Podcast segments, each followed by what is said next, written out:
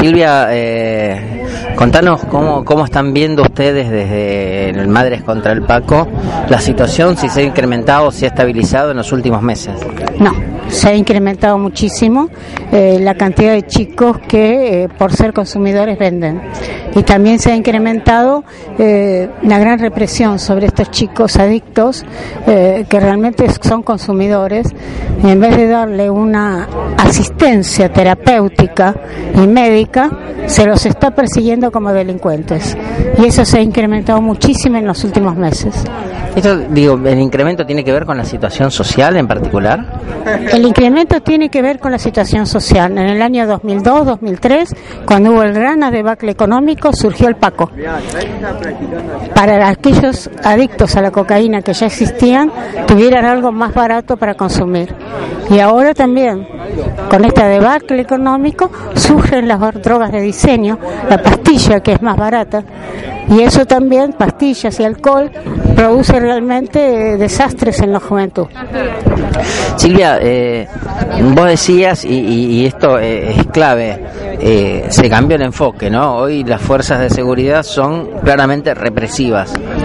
Eh, yo lo veo así como pasó en la Villa 21 con estos chicos jóvenes, que fuimos todas las madres a apoyarlos y, realmente eh, no se veía como se está viendo ahora. Hoy yo viniendo veo en la zona sur cantidad de gendarmes caminando por la calle eh, que no estaban antes. Eh, ¿Y a quién paran? Al chico que está en la calle, al chico que está en la esquina. No persiguen los automóviles co- con, los narcos arriba, ni, ni, ni los automóviles con los ladrones que te asaltan en una entradera. No, persiguen a los chicos que están en una esquina, eh, que están caminando, que son los chicos realmente eh, adictos, que están tirados en la esquina pues están drogados. Entonces realmente no sé, vamos a esperar unos meses a ver si tengo razón o no. Si la represión va a estar sobre los más débiles o la represión va a estar realmente pa- sobre los poderosos.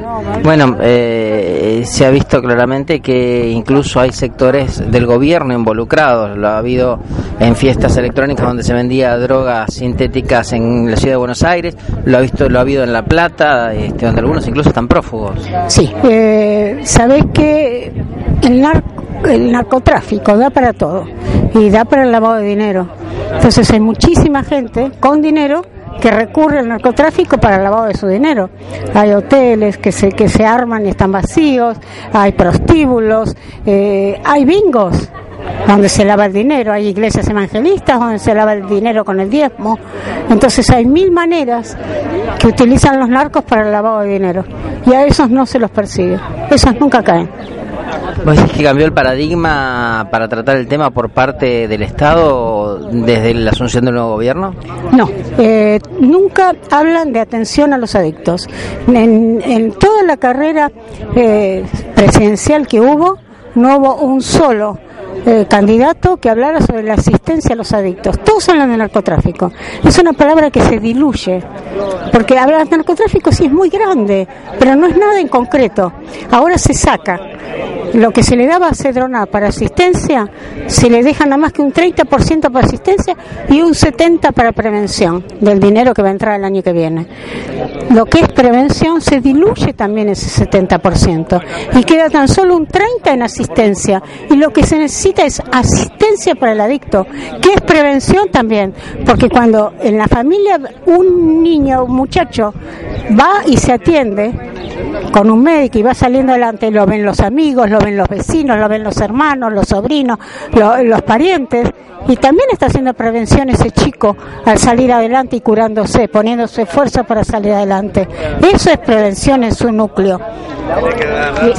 Y sin embargo no se ve, no se habla de asistencia. Y lo que pedimos las madres es asistencia, mayor dinero puesto en la asistencia de los que ya son adictos, que son miles.